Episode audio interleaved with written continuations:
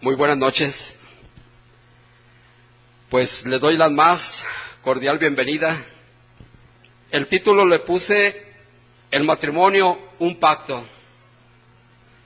No sabía que íbamos a escuchar esta canción tan hermosa, ¿sí? De, de un pacto el Señor ha hecho con nosotros a través del matrimonio. Y recuerdo mucho esa canción también porque cuando se casó mi hijo Ricardo, se la cantó a su esposa. Y los dos se soltaron llorando. Es muy, muy, muy, muy, muy hermoso, muy hermosa. Entonces el matrimonio es un pacto, un pacto que Dios hizo con nosotros. En Génesis 2.18, ¿puede usted ayudarme? Y dijo Jehová Dios, no es bueno que el hombre esté solo, le haré ayuda idónea. ¿Sabes qué, hermano? La necesidad, la necesidad de, de, del hombre, Dios más que nadie la conoce. Y Él, del fondo del corazón mismo de Dios, Él dijo, no es bueno que el hombre esté solo. Y en verdad que no es bueno. El hombre solo corre peligro. La mujer sola también corre peligro. Y enseguida se ve como, como Adán, aquí en su palabra dice que, Dios le dio la, la, responsabilidad de ponerle el nombre a todos los animales. A cada uno de ellos le puso, por, le puso un nombre. Y dice aquí en la palabra que ese es el nombre que actualmente todavía se nombra. Ahí se ve la autoridad y la, soberanía de Dios al darle esa autoridad al hombre. Pero dice, dice, dice ahí la palabra de Dios que no se encontró ayuda idónea para él entre todos los seres vivientes que él le puso nombre. La obra de la creación no estaba completa hasta que se creó a la mujer. Fíjese nada más qué importancia tan grande Dios le da a la compañera que Dios nos ha dado. No estaba completa hasta que creó a la mujer. Pudo haberla hecha del polvo de la tierra, como hizo al hombre. ¿Sí recuerda usted? Dios hizo al hombre del polvo de la tierra y sopló aliento de vida en él. Y fue un ser viviente, dice la palabra. Sin embargo, decidió hacerlo del hueso y la carne del hombre. Fíjese nada más, hermano. A mí eso me, me, llama, me llama mucho la atención. Saber que, saber que Dios hizo del hueso y la, del hueso y de la, y la carne del hombre hizo a la mujer.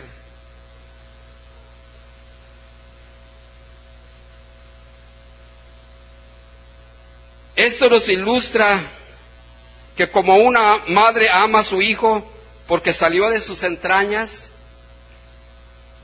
porque sabe usted hermano una cosa, después del amor de Dios, de la grandeza del amor de Dios, el segundo amor más grande que puede existir en este, en este mundo es el amor de una madre. Así como una madre ama a su hijo porque salió de sus entrañas, así el hombre amará a su esposa porque también la tomó de sus propias entrañas Dios,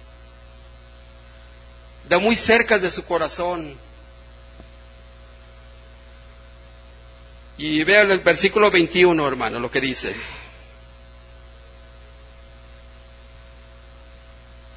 Versículo 21 del capítulo 2. Entonces Jehová Dios hizo caer en un sueño profundo sobre Adán.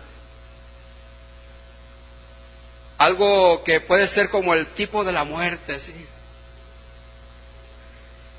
Y mientras éste dormía, tomó una de sus costillas y cerró la carne en su lugar.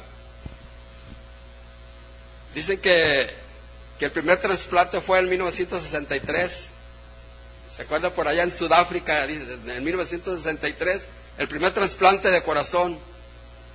Y aquí se ve cómo, cómo el Señor hizo el primer trasplante de corazón desde el principio de la humanidad. Y de la costilla del hombre hizo una mujer y la trajo al hombre. Ahí está la compañera. Yo me imagino la, la emoción tan grande de Adán al ver a su ayuda idónea, que el Señor mismo se la presentaba.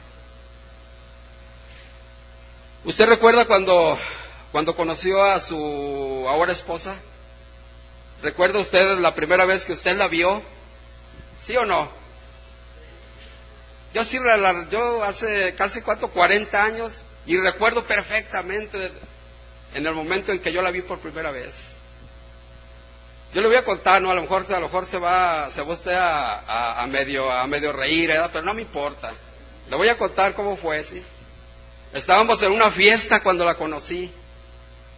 Y la vi y dije, Dios mío, esta va a ser mi esposa. De verdad la vi y dije, no, esta va a ser mi esposa, estoy seguro. No sé, no, no sé por qué, pero ella va a ser. Y sabe que empecé, pues me le acerqué y empezamos a, hablar. Creo que, que, nos caímos bien. Entonces, yo no sé cómo, yo no sé cómo estuvo. El caso es que me descuidé y fui a preparar una, un vasito, un vasito pues de aquellos que tomábamos cuando, ¿se acuerda? Usted se acuerda, ¿no? En aquellos tiempos. Entonces duré como unos 10 o 15 minutos. Y cuando salí, que ya no la veo, hermano ya se había ido. Y le había preguntado su domicilio y nada más me había dicho que vivía en la calle Belice de la colonia del sur. Y yo dije, pero ¿qué número? ¿Por qué no le pregunta el número? nada más sabía la calle. ¿Y sabe qué hice? Desde la, desde la, desde Lázaro Cárdenas, ahí empieza la, la, la calle Belice. Desde ahí me fui preguntando casa por casa, casa por casa, hasta que la hallé. Sí. Entonces, hermano, pues es que iba, es que esa era, era la que la esposa que Dios tenía para, para mí. Y sabe que Dios tenía preparada la esposa que te iba a tocar a ti, hermano. Dios tenía la esposa que me iba a tocar a mí. Nosotros desde, desde que nos convertimos al Señor, siempre oramos por la mujer que les iba a tocar a nuestros hijos, a mis hijos, por el esposo que le iba a tocar a mi hija. Siempre estuvimos orando desde que nos convertimos. Y ya cuando sí le iba llegando el tiempo a mi hijo mayor, a Ricky, pues eh, reforzábamos la oración. Señor, llamero, Señor, ya, ya, ya, ya queremos que se case. Ya llegó a los 30 años y todavía no. Entonces hablamos con el hijo, ya, ya, ya, ya tienes 30 años, mi hijo, ¿qué onda? ¿Te vas a casar o qué? Si no, pues sabes que ya es tu última oportunidad. Si no te casas, te vas a ir de la casa. Entonces, ¿sabe qué? Se animó, hermanos. Entonces, él cuando me presentó a su esposa, siempre, antes orábamos, orábamos siempre nosotros por, por él, por Ricky, pues. Le digo que reforzamos la oración.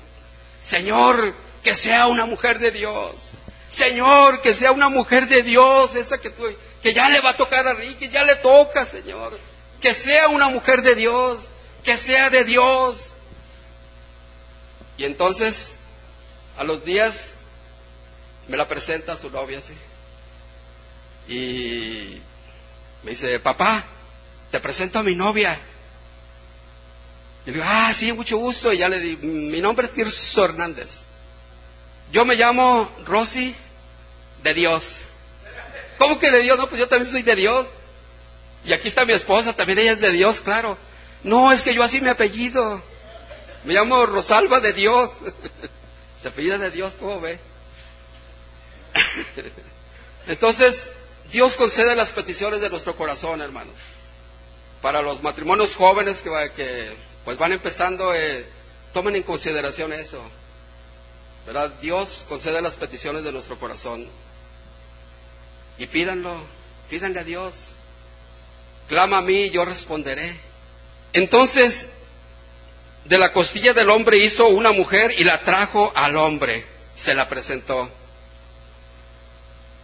Dios no hizo, Dios hizo de un costado cerca de su corazón para que la amara. Ese fue el principal propósito de Dios, de tomarla de muy cerca de su corazón. ¿Para qué? Para que el hombre siempre amara a su esposa y la respetara siempre como a un vaso más frágil, así como dice en 1 de Pedro 3:7. No la tomó de sus pies para que la pisoteara. No la tomó de los pies para que la aventara como un vaso de esos de, plástico, así, que se van botando ahí por el suelo y que ni se quebra ni nada, hermano. Ni se, aparentemente no se hace nada, pues, porque son de plástico. Ni a la mujer tampoco la, la sacó de la cabeza del varón para que el hombre no se enseñoríe de ella. A lo mejor la mujer puede decir, el hombre es la cabeza de su esposa, pero, pero yo soy el cuello porque el cuello mueve la cabeza para donde ella quiere, ¿no? Pero no, no es así, ¿verdad que no? En primera de Pedro 3.7, vamos a ver eso del vaso frágil. A mí se me hace algo, un punto bien padre de, que lo tomemos en consideración. Primera de Pedro, de Pedro 3.7. Dice, y vosotros, que dice, vosotros maridos, igualmente vivid con ella sabiamente dando honor a la mujer como a vaso más frágil y como a coherederas de la gracia de la vida, para que vuestras oraciones no tengan estorbo. Aquí hay una enseñanza bien tremenda y bien profunda, hermanos. Aquí el, el, apóstol Pedro dice que la mujer es como un vaso frágil. Y yo, yo quisiera que meditáramos en ello en verdad. Los sentimientos de la mujer no son iguales a los del varón. La mujer es muy diferente a como es el varón. Quizás en muchas ocasiones nosotros como varones queremos, queremos tratarlas como que si ellas fuesen igual a nosotros sentimentalmente, en sus emociones fueran igual que nosotros. Y sabes qué, yo creo que ahí cada uno de nosotros cometemos un error, porque eso no es cierto. La mujer emocionalmente es muy diferente al hombre. Intervienen muchos, muchos factores en ellos. ¿sí? La mujer tiene que pasar un, un ciclo menstrual. Hay cambios hormonales físicamente en ella.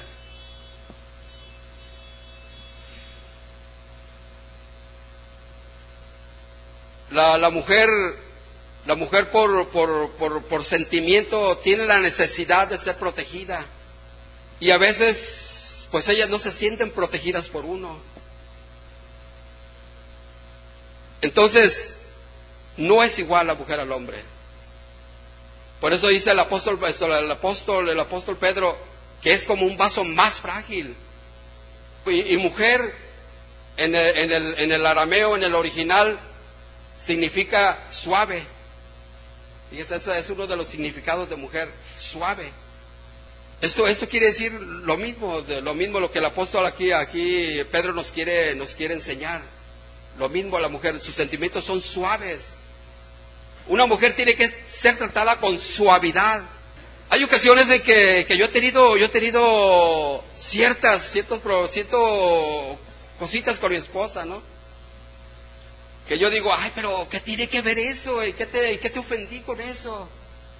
A veces le, le, respondo eh, en una voz así de repente alta, pero no estoy enojado, en verdad, no, no, no, no, no estoy enojado, nada. Y me dice, oye, me hablaste un poco más, más alto. Oye, ¿estás enojada conmigo o qué? ¿Estás enojado conmigo o qué? No, no, no, no, Gloria, este, no, no, no, no tengo nada. Es que de repente yo hablo así nada más. Digo para que se dé una idea más o menos de, lo, de lo que es esto. Aquí en el, en el qué, en el, aquí lo, lo que pasaron aquí en la, computadora del video ahora, pues ahí no, nos enseña bastantes cosas, ¿no? Como un detalle es importante para el corazón de la mujer. A veces yo voy por la calle y se me puede ocurrir, veo, veo las florecitas o veo alguna cosa y digo, ah, bueno, llego y me compro una rosa, ¿no? Y voy y se la llevo a mi esposa. No vale nada una rosa en absoluto. ¿Qué vale? ¿Dos pesos? Y se la llevo a mi esposa y, y, se nota, hermano, se nota la expresión de su corazón cuando se la, se la doy, ¿no? Entonces un detalle es importante, como decían ahí en el, aquí en lo que presentaron.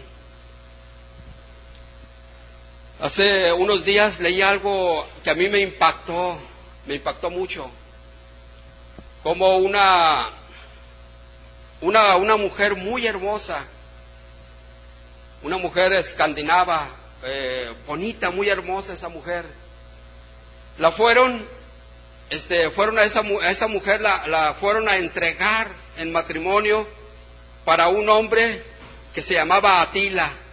¿Saben quién fue Atila? Atila fue un hombre de lo más malo que se pueda, se pueda usted imaginar.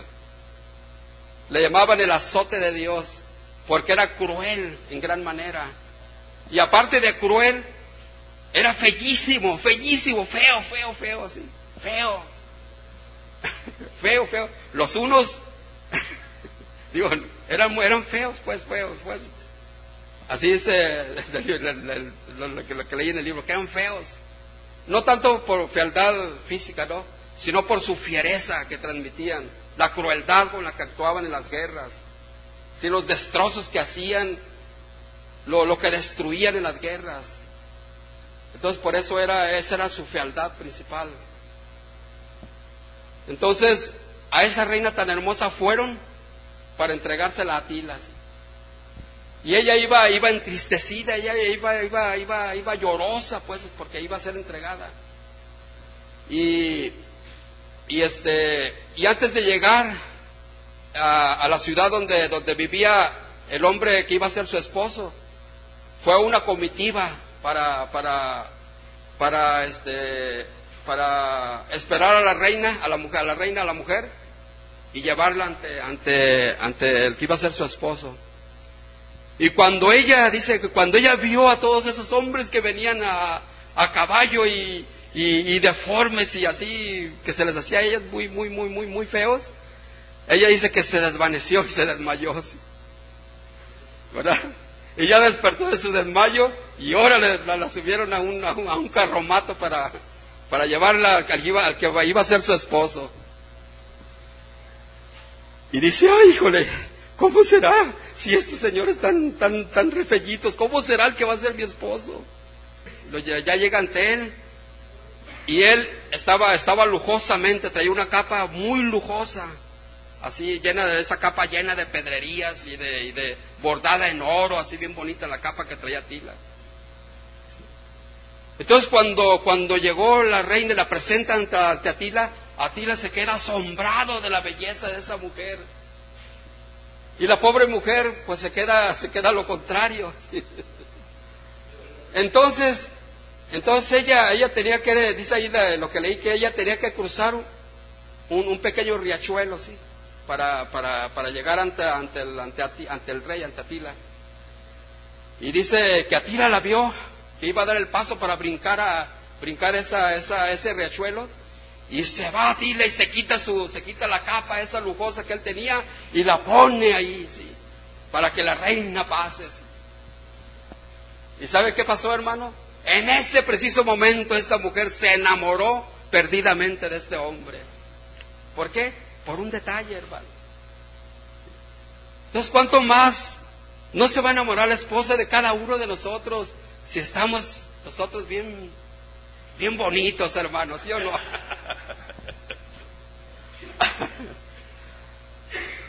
bueno, esto, esto, yo creo, yo creo que, que fue más, más, a lo mejor fue fantasía o a, lo mejor fue realidad.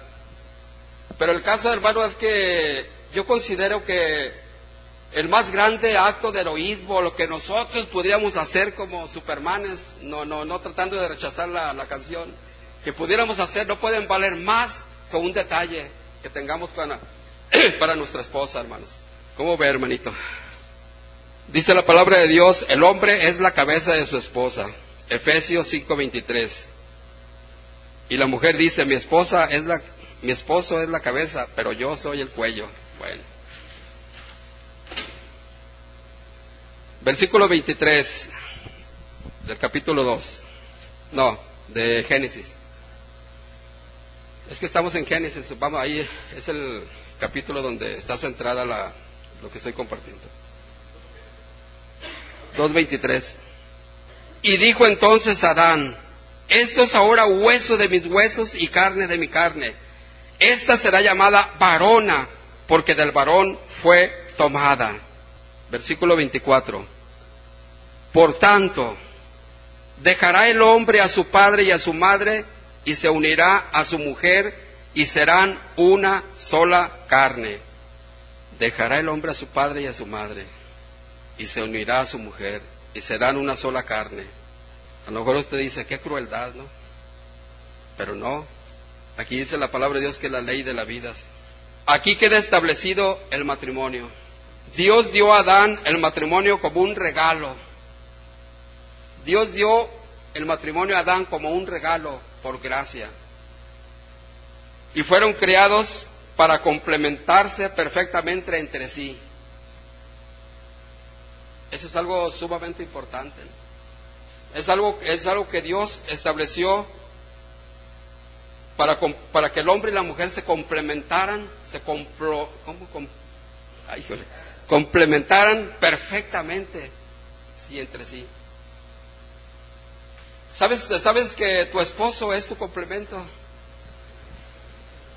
Sin tu esposo tú no te sientes, no te sientes de la misma manera. Yo no me siento igual, como les, decía ahorita cuando empezó la predicación, yo no me siento igual sin mi esposa. A mí, a mí, yo, volteo y veo a mi esposa y me siento respaldado por ella, porque yo sé que ella está orando, está orando, está orando por mí. Y allá donde están, allá anda en su, en su, en su cama, ella está orando por mí también. Dios hizo el matrimonio como un complemento. Sin eso el hombre está vacío. Sin ese complemento está vacío. El matrimonio fue instituido por Dios y cuenta con tres aspectos básicos. Número uno, el hombre dejará a su padre y a su madre. Número uno es, el hombre dejará a su padre y a su madre. El hombre dejará a su padre y a su madre porque necesita formar un hogar aparte. ¿O cuántos tienen mamites aguda? ¿O cuántos tenemos mamitis aguda?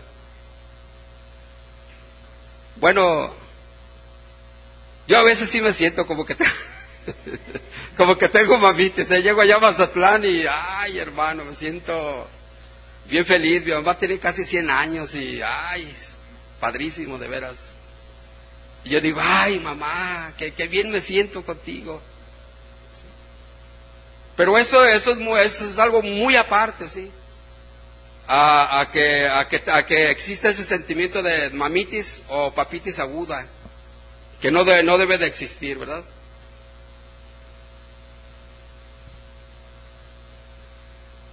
Y a lo mejor cuando están ahí en presencia de la mamá dicen, ay mamá, cómo extraño esos frijolitos que tú me hacías. Porque pues mi esposa apenas se está enseñando a, cocinar. Pero cosas así no, no, no, detalles así no deben de existir, ¿verdad? Que, que, que provoquen a celos. ¿Por qué el hombre dejará a su padre y a su madre? Yo quisiera que alguno de ustedes me contestara algo. ¿Alguien quisiera contestarnos por qué el hombre tiene que dejar a su padre y a su madre? ¿Alguien? Una idea nada más, alguien de ustedes. Se tiene que formar un hogar aparte. No se pueden, no se, casa, dos. No hay, hay una, hay una, hay una pared de separación. Pero sí puedes, sí puedes aceptar consejos de tus padres, ¿no? Se sigue, tus padres pueden tener, pueden seguir teniendo autoridad para, para aconsejarte. Consejos que estén basados en la palabra. En el número dos dice, el hombre y la mujer se unen y toman la responsabilidad de amar a su pareja sobre toda circunstancia.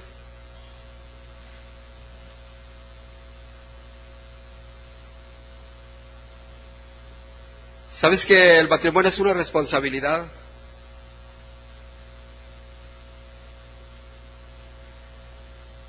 Y de amar a su pareja sobre toda circunstancia. ¿Saben ustedes que hay cosas cosas, circunstancias difíciles que se, que se tienen que pasar en el matrimonio? ¿Saben ustedes que hay cosas a veces increíbles que pueden existir en un matrimonio? Y que el amor que tú tienes por tu pareja,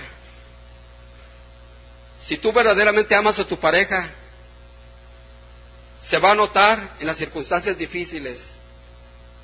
¿Qué, qué, qué, qué, tan, de qué manera, cuál es la madurez que, que ustedes tienen para superar las situaciones difíciles en el matrimonio? Porque la palabra de Dios dice, soportaos unos a otros. Y si lo dice la palabra de Dios es porque es porque el matrimonio no es una perita en dulce, hermano.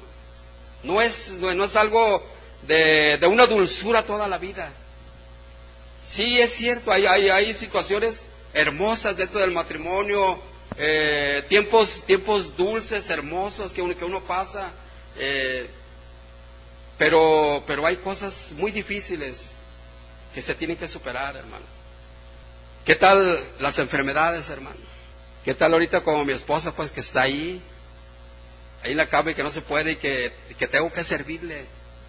Que tengo que llevarle, levantarme temprano y llevarle su desayuno. Que tengo que barrer, trapearle ahí en su cuartito. Y bueno, yo lo hago con gusto.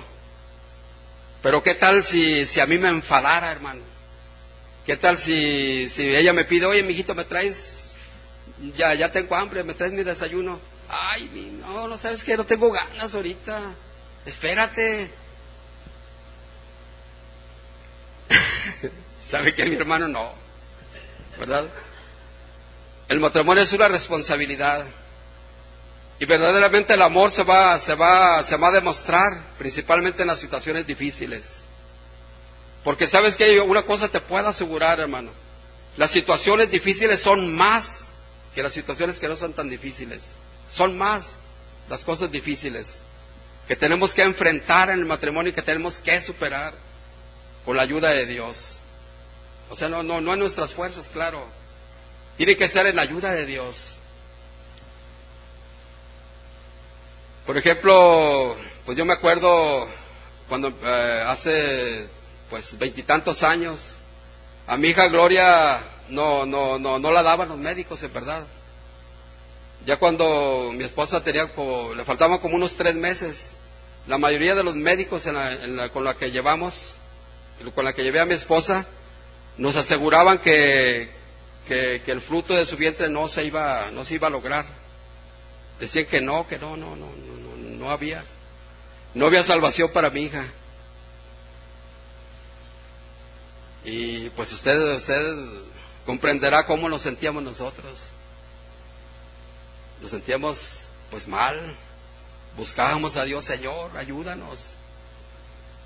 Pero recuerdo bien cómo llegaron unas, unos, unas personas que Dios las usó. Oraron por mi esposa y le dijeron ahí mismo que le dijeron, ¿sabe que no tengas cuidado ya más?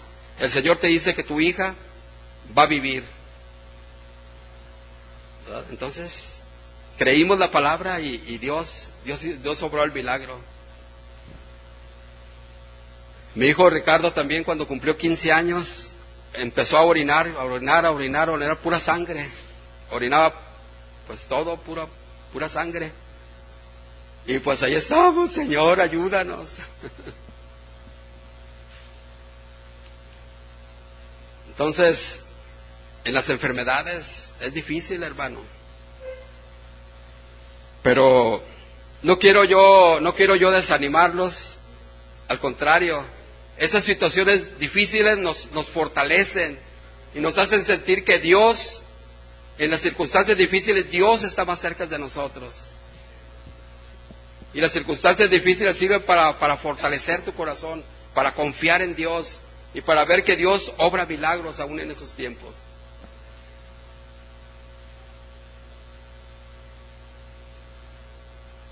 Entonces el hombre y la mujer se unen y toman la responsabilidad de amar a su pareja sobre toda circunstancia. Y la tercera es, ambos llegan a ser una sola carne en la intimidad y en el compromiso de la unión sexual reservada solo para el matrimonio. Esa ya es la consumación del matrimonio ambos se unen en una sola carne, en la intimidad y en el compromiso de la unión sexual reservada solo para el matrimonio.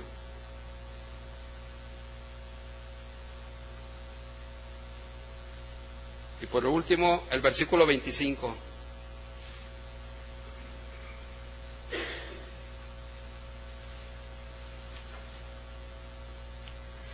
Y estaban ambos desnudos, Adán y su mujer, y no se avergonzaban.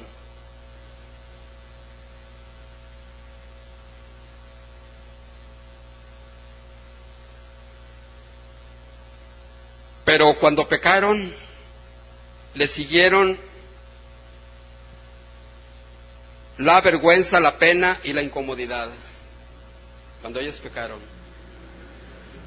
O sea, ellos, ellos estaban en una inocencia dentro del paraíso antes de pecar, pero cuando pecaron, entonces vino la vergüenza, la pena y la incomodidad, creando barreras entre ellos y Dios, hermanos. Lo que oíba, ahorita vimos aquí en el documental este, creando barreras. El pecado es una barrera, hermano. Es una, es una barrera que, que destruye el matrimonio. A menudo experimentamos estas mismas barreras en el matrimonio. Las experimentamos en muchas ocasiones esas barreras. Hay momentos en que a lo mejor llegamos a pensar, oye, como que ya no te quiero igual. Sí, como que hemos tenido ciertos, ciertos este, roces, ciertos desacuerdos, ciertos este, cosas que no hemos podido superar entre tú y yo, y como que ya no siento lo mismo por ti.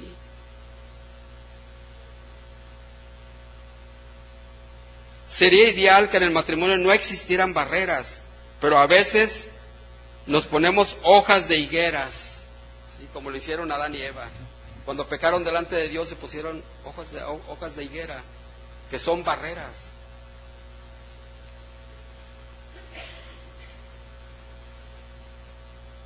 Y nosotros en ocasiones seguimos haciendo lo mismo, debido a que hay cosas nuestras que ocultamos a nuestra pareja, eso es algo, eso es algo tremendo, hermano, que sucede continuamente en el matrimonio, que a veces nos ocultamos cosas, hermano.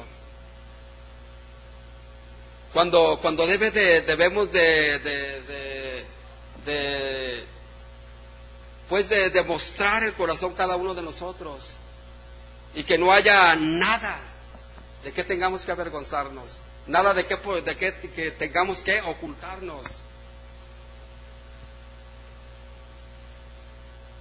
debido a que hay cosas nuestras que ocultamos a nuestra pareja y al hacerlo hay una implosión. Implosión es algo que, que está explotando por dentro de ti, por dentro de mí. Y es el comienzo y el origen de un conflicto, hermano, de un conflicto grave en nuestro matrimonio. ¿Y sabe cómo empieza muchas veces, hermano? en una forma, en una forma sencilla, en una forma pequeña, hermanos, en una forma leve. Así es como el enemigo trabaja así. No dejando, no dejando de ver las artimañas del enemigo, así. Como el, enemigo tiene artimañas. El, el enemigo está maquinando cosas en contra del matrimonio. ¿Sabe qué, ¿Sabe qué, hermano? El principal blanco del matrimonio, digo, el principal blanco del enemigo es el matrimonio. Si el enemigo destruye el matrimonio, destruye toda una sociedad, hermano. Si el, matrimonio, si el enemigo destruye los matrimonios, destruye toda una nación. Pero gracias a Dios, Dios tiene el remedio para cualquier circunstancia que estemos pasando, que hubiéramos pasado, o que estemos próximos a lo mejor a pasar, hermano, si Dios lo permite. Existe el perdón, hermano, sí lo que hablábamos hace rato, el perdón, perdón. La falta de perdón cuando se comete una falta. ¿Tienes falta de perdón, hermano? ¿Qué tal está el rencor en nosotros? ¿Qué tal, qué tan rencorosa eres o qué tan rencoroso eres que a veces no podemos perdonar? No, yo no la perdono. Si me grita, yo le grito más fuerte. Yo no lo perdono. Si él me grita, yo le grito más fuerte.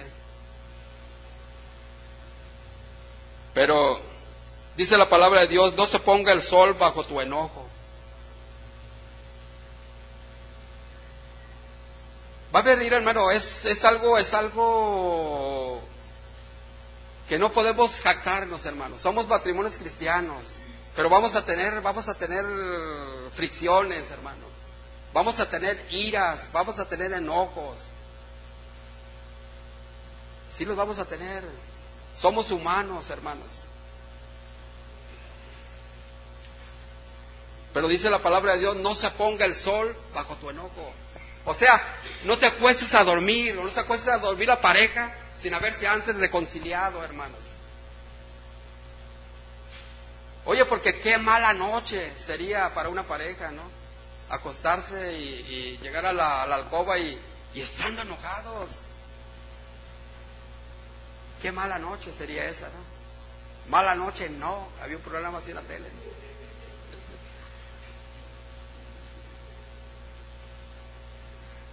Proverbios 15, 1 dice, la respuesta blanda aplaca la ira. Nada de que yo, tú me gritas más fuerte, yo te grito más. No, no, no, no. Dice la palabra de Dios, la respuesta blanda aplaca la ira, hermano.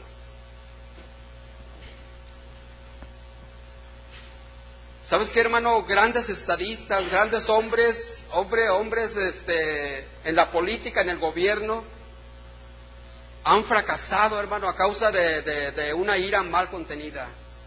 A falta de, a falta de que su carácter no lo, no lo pudieron, no lo pudieron aplacar, hermano. Muchos matrimonios han terminado en divorcio, hermano. ¿Por qué? Porque su carácter no han podido aplacarlo, hermano. Pero nosotros contamos con la ayuda de Dios, hermano. Nosotros somos diferentes a los matrimonios del mundo. Ciertamente tenemos, tenemos este, en cierta manera las mismas debilidades. Nos enojamos, nos contendemos, nos peleamos, nos desgreñamos, nos, uh, magullamos. No, no se cree, hermano. Estoy, estoy hiper, ¿cómo se dice? Hiper. Estoy hablando en superlativo, hermano. No somos, no somos diferentes en sentimientos a los del mundo, hermano. Pero, pero tenemos un semáforo que es el Señor.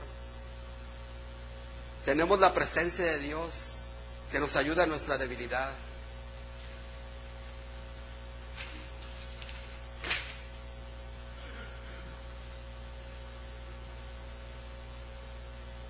Concluyo con esto, hermano. La base del matrimonio es el amor. Lo que aquí mismo decían aquí en el, en el, en el gran documental ese, ¿no? En el documental. Dice, la base del matrimonio es el amor, hermanos. El amor. Porque el amor cubre multitud de, multitud de faltas. El amor cubre multitud de faltas. Tú eres injusta conmigo, pero yo te amo. Tú, tú eres, tú eres este, no me entiendes. No entiendes, no entiendes, no entiendes mi corazón, pero te amo.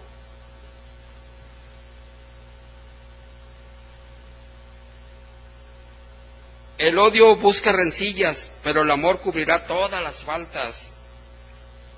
Dice primero de Corintios capítulo 13, del 4 al 7. Bueno, vamos a verlo ese, hermano. Por último, Primera de Corintios.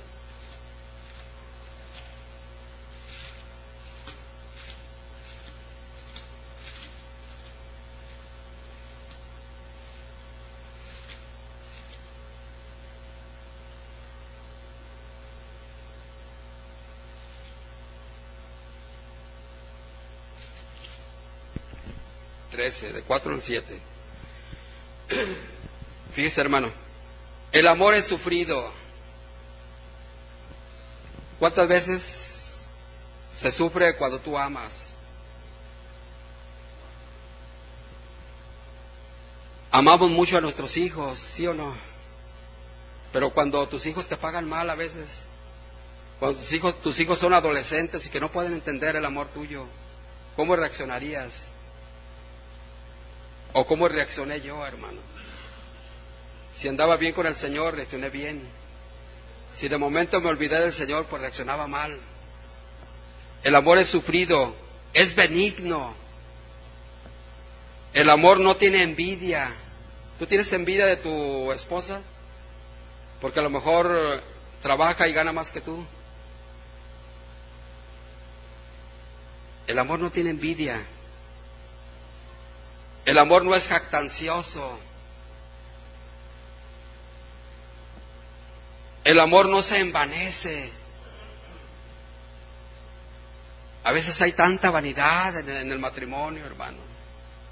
A veces hay tanto glamour dentro del matrimonio que, que uno se desespera, ¿a poco no? No hace nada indebido el amor.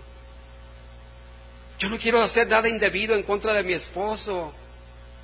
Yo no quiero pedir fiado cada vez cada que lleguen a mi casa y tocan a mi puerta y todo quiero, todo quiero sacar fiado, todo lo quiero tener. No, la mujer no hace nada indebido. El hombre tampoco hace nada indebido. A lo mejor tiene, tiene, tiene este, tiene,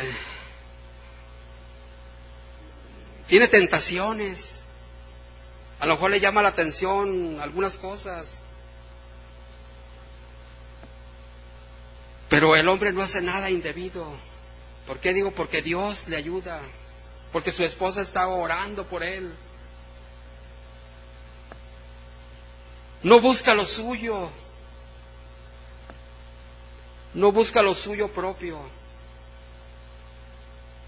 O sea que no es él nada más, yo, yo nada más, yo no, yo, yo, yo, yo soy el único.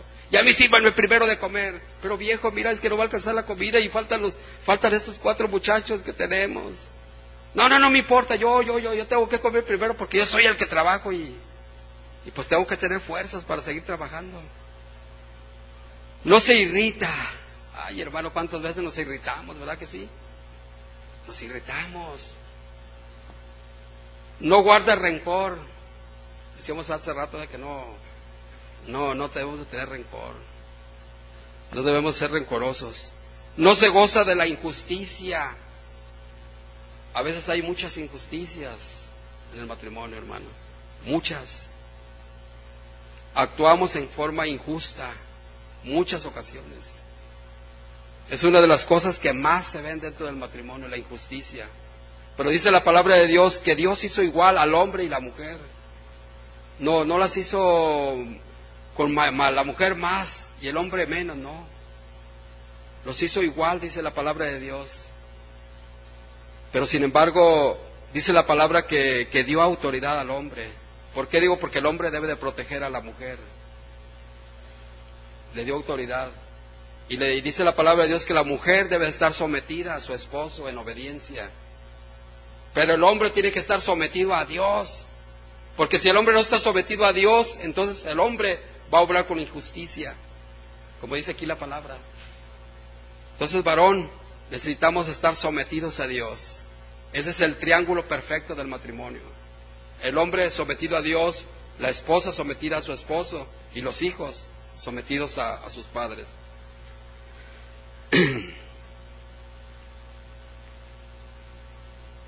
más se goza, con la verdad.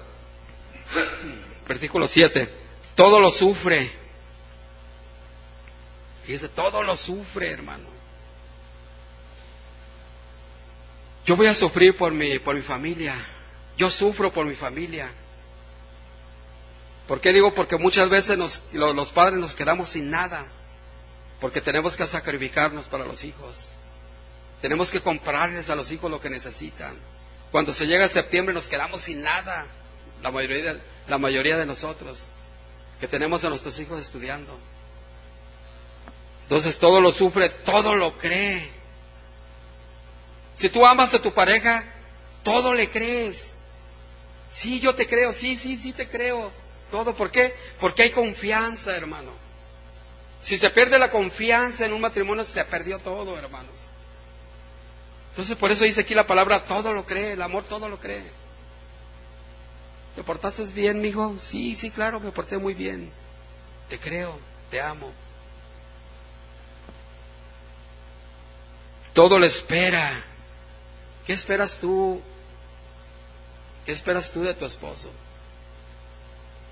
A ver, alguien me puede decir, ¿qué esperas tú de tu esposo? ¿O qué esperas tú de tu esposa? Todo lo soporta. ese es el último, todo lo soporta. Por eso dice la palabra de Dios, soportaos unos a otros. Sí, porque no somos monedita de oro, hermanos. Yo no soy monedita de oro. Y usted tampoco como mujer no es monedita de oro. Tenemos errores. Tenemos muchas cosas que, que estamos superando con la ayuda de Dios. Pero mientras las superamos, pues aquí dice que tenemos que soportarnos. Amén. Bueno, pues gloria a Dios. Vamos a ponernos de pie, por favor. Yo te voy a pedir que tomes, tomes de la mano a tu esposa. ¿sí? Tómese de la mano.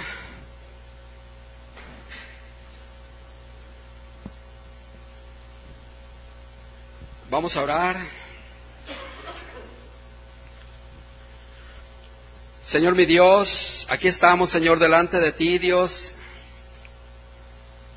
Aquí están los matrimonios, Padre mío, Dios, delante del trono de tu gracia, delante de tu presencia, Dios, mirándonos ambos, Señor, a los ojos, porque no tenemos nada que avergonzarnos, Señor. Te hemos pedido perdón, hemos escuchado esta palabra, Dios, y nos damos cuenta que tú formaste el matrimonio, Dios. Que de tu propio corazón, Señor, salió la idea de darle su esposa a Adán. Y que esta mujer la tomaste desde lo más íntimo de su corazón, lo más cerca de su corazón, tú la tomaste, Señor, y la diste a este varón, para que la amara, la protegiera, para que la tratara con delicadeza, para que la tratara como vaso más frágil, Señor mi Dios, te damos gracias, porque eres bueno con nosotros, Dios. Porque sabemos, Dios, que tú estás al pendiente de nuestras vidas. Y sabemos que el amor cubrirá multitud de faltas. Que si amamos, Señor, podemos perdonar. Que si amamos podemos razonar, Dios. Podemos meditar, Padre mío Podemos clamar a ti. Yo puedo orar por mi esposa, ella puede orar por mí. Y no podemos dejar de orar juntos. Porque hay poder, Padre. Hay poder cuando el matrimonio ora. Nuestras oraciones son escuchadas por ti, Padre mío. Gracias, Señor, porque tú nos has hecho fuertes en las circunstancias difíciles. Gracias, Dios porque hemos salido adelante, Dios, porque tú estás forjando nuestras vidas, tú estás forjando nuestro corazón y nos estás dando el carácter tuyo. Oh Dios mío, Señor, muchas gracias. Muchas gracias te damos, Señor, por estos matrimonios. Señor, llévanos, Dios. Llévanos, Señor, a alturas, Padre mío, tuyas. Llévanos, Señor, a un entendimiento pleno en ti, Dios. Señor, líbranos de tentaciones, Padre mío, Dios. Libra cada matrimonio de pecado, Dios. Señor, líbranos de toda maquinación del maligno, Padre. Oh, Dios mío. Señor, gracias. Gracias por cada matrimonio, Dios. Porque están en tu corazón, Padre, cada uno de nosotros. En el nombre de Cristo Jesús. Amén y amén.